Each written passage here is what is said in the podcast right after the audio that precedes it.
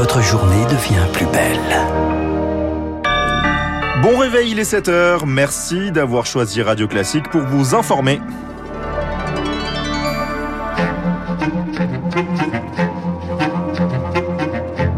La matinale de Radio Classique avec Gaël Giordana. À la une ce matin dans votre journal Charles Bonner, week-end de grands départs ou de grands retours, embouteillage en vue sur la route, dans les aéroports et dans les gares, record d'affluence aujourd'hui pour la SNCF. Une procédure disciplinaire contre deux agents de la prison d'Arles. Un rapport pointe des manquements après la mort de l'indépendantiste corse Yvan Colonna. Et puis, l'État fixe les règles pour le recours au cabinet de conseil. Désormais, c'est moins de 2 millions d'euros la mission et pas plus de deux contrats consécutifs. Radio classique. Charles, on souhaite de bonnes vacances à ceux qui ont la chance d'en prendre. C'est l'heure de faire ses valises pour beaucoup d'entre vous, soit pour partir, soit pour rentrer dans les gares. On va battre un record à 400 000 voyageurs attendus. C'est la journée la plus chargée d'un été déjà record. Il faut donc s'organiser, Théophile Vareille. Principale difficulté pour la SNCF, gérer les voyageurs occasionnels, comme l'explique Jean-Stéphane Monet, directeur des opérations TGV de la SNCF Voyageurs. Il y a beaucoup de monde, mais aussi une proportion de clients qui sont moins familiers des gares et des trains. C'est des gens qui prennent le train une fois, deux fois dans l'année. Et donc ils ont besoin d'être rassurés pour savoir si leur train va bien être là, si la voie va bien être affichée le moment venu. Ils ont besoin d'aide parfois avec beaucoup de bagages. Et c'est pour ça que nous avons une mobilisation très importante de gilets rouges tout au long de ce week-end. Entre 800 et 1000 gilets rouges seront mobilisés pour s'assurer que tout se passe bien en gare. Mais c'est ensuite sur les rails que ça se complique car avec un réseau saturé, le moindre aléa peut entraîner une véritable cascade de retard. Lorsqu'on a une difficulté, elle est plus longue parfois à se rétablir. C'est comme sur une autoroute, hein, si vous voulez. Si l'autoroute est blindée et que vous avez un accident, vous avez un bouchon qui fait des kilomètres. C'est exactement le même principe. Hein. Plus vous avez de trains sur le réseau, si un des trains connaît une difficulté, ou peu importe la raison, vous avez plus de trains qui sont retardés que sur une journée standard. Malgré tout, il n'y a pas d'inquiétude à avoir, affirme Jean-Stéphane Monet. Cela fait des mois que les équipes de la SNCF se préparent, ajoute-t-il, et tout est prêt pour ce week-end. Sur la route aussi, il faudra être prudent, mais surtout patient. Bison Futé classe tout le pays rouge dans le sens des départs aujourd'hui.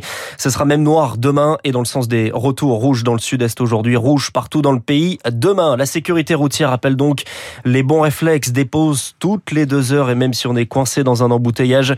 Le docteur Philippe Lovic est membre du Conseil national de la sécurité routière. Il est très important de faire une pause et d'être vigilant sur tous ces petits signes qui peuvent annoncer un épisode de somnolence excessive, les picotements dans les yeux, la douleur dans la nuque, la sensation permanente de devoir bouger, de devoir se recaler dans le fauteuil.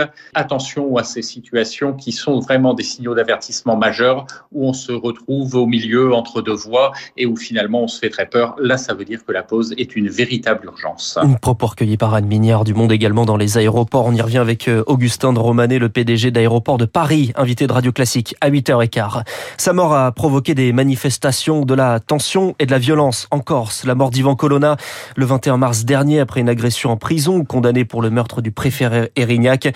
L'inspection générale de la justice a remis son rapport hier à la première ministre Elisabeth Borne. Conclusion Pierre Collat, il y a bien eu des manquements. Oui, l'agression a duré 9 minutes dans la salle de sport de la prison. 9 minutes pendant lesquelles aucun surveillant ne se rend compte de quoi que ce soit. Or, d'après Franck Elongabé, le meurtrier d'Ivan Colonna, l'indépendantiste corse a bien tenté d'appeler l'un des gardiens, mais personne n'est venu. Autre interrogation, les caméras, toute la scène a été filmée, mais aucune alerte n'a été déclenchée. Pour le député indépendantiste de Corse, Jean-Félix Aquaviva, cette procédure disciplinaire n'est qu'une première étape. C'est un début. Ça ne suffit pas, évidemment, pour faire la lumière sur toute cette affaire. On parle de mauvaise gestion, donc ce sont des termes très souples pour, à notre avis, mettre en exergue pourquoi l'assassin d'Ivan Colonne, Longabé, a eu un régime de clémence.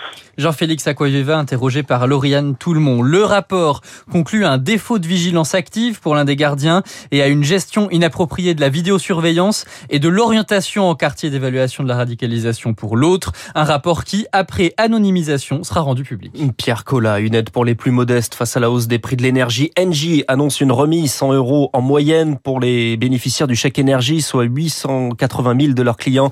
Coût de l'opération 90 millions d'euros annoncés au lendemain de la publication des résultats à Denji avec 3 milliards et demi d'euros de bénéfices au premier semestre. Le gouvernement veut accélérer sur les énergies renouvelables, une loi étant en préparation et des mesures réglementaires sur le point d'être publiées au journal officiel annoncé hier par la ministre Agnès Pannier-Runacher pour accélérer certains projets en cours. Pour la mise en place de politiques publiques, l'État fait souvent appel à des cabinets de conseil, mais les règles vont changer. C'est une réponse aux critiques survenues lors de la dernière élection présidentielle, des recours excessifs, parfois injustifiés par des cabinets étrangers pointés du doigt pour leur optimisation fiscale. Dès l'an prochain, les prestations seront encadrées avec de nouvelles règles annoncées par Stanislas Guérini, le ministre de la fonction publique, Charles Ducrot. Un plafond de 2 millions d'euros par mission et deux contrats consécutifs du même prestataire, pas plus. Le gouvernement veut que les ministères lèvent le pied sur les recours au cabinet de conseil. Jusqu'alors, le flou régnait autour de ces démarches. La sénatrice communiste Eliane Assassi, à l'origine d'un rapport pointant du doigt les frais de l'État dans ses prestations privées, veut aller plus loin. Rappelez-vous de la circulaire du Premier ministre hein, du mois de janvier de l'année dernière qui promettait une baisse de 15% du recours au cabinet. Or, on n'en saurait qu'à 13%. L'accord cadre n'est pas une solution en soi. La seule façon de gagner en transparence et en déontologie et d'en finir avec ce phénomène tentaculaire, c'est la loi. Ce n'est pas l'accord cadre. Et pour cause, 894 millions d'euros facturés sur la seule année 2021. Ça dépasse l'entendement, selon la sénatrice. Avec ces nouvelles mesures, le gouvernement espère réduire les dépenses de plusieurs dizaines de millions d'euros. Mais une exception confirmera la règle. Cet accord cadre ne concernera pas les plus gros frais de l'État. Le conseil en informatique qui représente 72% des dépenses. Le gouvernement est optimiste et pas assez ambitieux sur la réduction du déficit. C'est la conclusion d'un rapport du Haut Conseil des finances publiques. Son président, Pierre Moscovici, également à la tête de la Cour des comptes, reproche au gouvernement de surestimer la croissance à venir et de sous-estimer les prévisions sur le déficit. Sa conclusion dans le Figaro. Si la France fait peu d'efforts sur sa dette, cela va finir par se voir. Le budget rectificatif à peine adopté à l'Assemblée, déjà sous l'œil des sénateurs. Adopté en commission avec 21 amendements, dont l'un qui prévoit une enveloppe exceptionnelle pour les banques alimentaires de 40 millions d'euros. Le projet de loi sur le pouvoir d'achat est quant à lui déjà dans l'hémicycle du Sénat et la droite pourtant majoritaire est battue. Son amendement visant à limiter à 3,5 au lieu de 4% la hausse du RSA est rejeté. C'est la fin d'une ère. Le prochain président du Rassemblement national, ex-Front National, ne sera pas de la dynastie Le Pen. Louis Alliot se lance dans la course. Il l'annonce dans l'opinion. Seul maire RN d'une ville de plus de 100 000 habitants, Perpignan. Il sera opposé à Jordan Bardella, l'actuel président par intérim du parti. 7h07, les arnaques aux comptes professionnels de formation s'intensifient. Des coups de fils incessants, parfois plusieurs fois par semaine. Le phénomène s'intensifie sur les six premiers mois de l'année, selon un rapport de Tracfin, le service antifraude fiscale et de blanchiment de Bercy. Une analyse qui montre l'ampleur de la fraude à Zaïs Perronin. 43 millions 200 000 euros, voilà le montant de la fraude sur l'année passée, c'est cinq fois plus qu'en 2020. Le compte personnel de formation, c'est ce dispositif qui permet à chaque salarié d'acquérir des droits à la formation allant de 5 000 à 8 000 euros. La démarche se fait par l'intermédiaire d'une plateforme en ligne et la Caisse des dépôts rémunère directement les sociétés de formation. C'est là que les escrocs interviennent. Ils se font passer pour des sociétés de formation qui sont en fait de véritables coquilles vides et parviennent ainsi à siphonner de l'argent public. Les déclarations de soupçons explosent sans cesse année contre seulement 10 il y a deux ans. Et pour cause, les méthodes de fraude évoluent. Les escrocs ne se contentent plus seulement de vous soutirer vos identifiants par téléphone, ils vous proposent de vous accompagner vers une formation de votre choix, formation factice donc.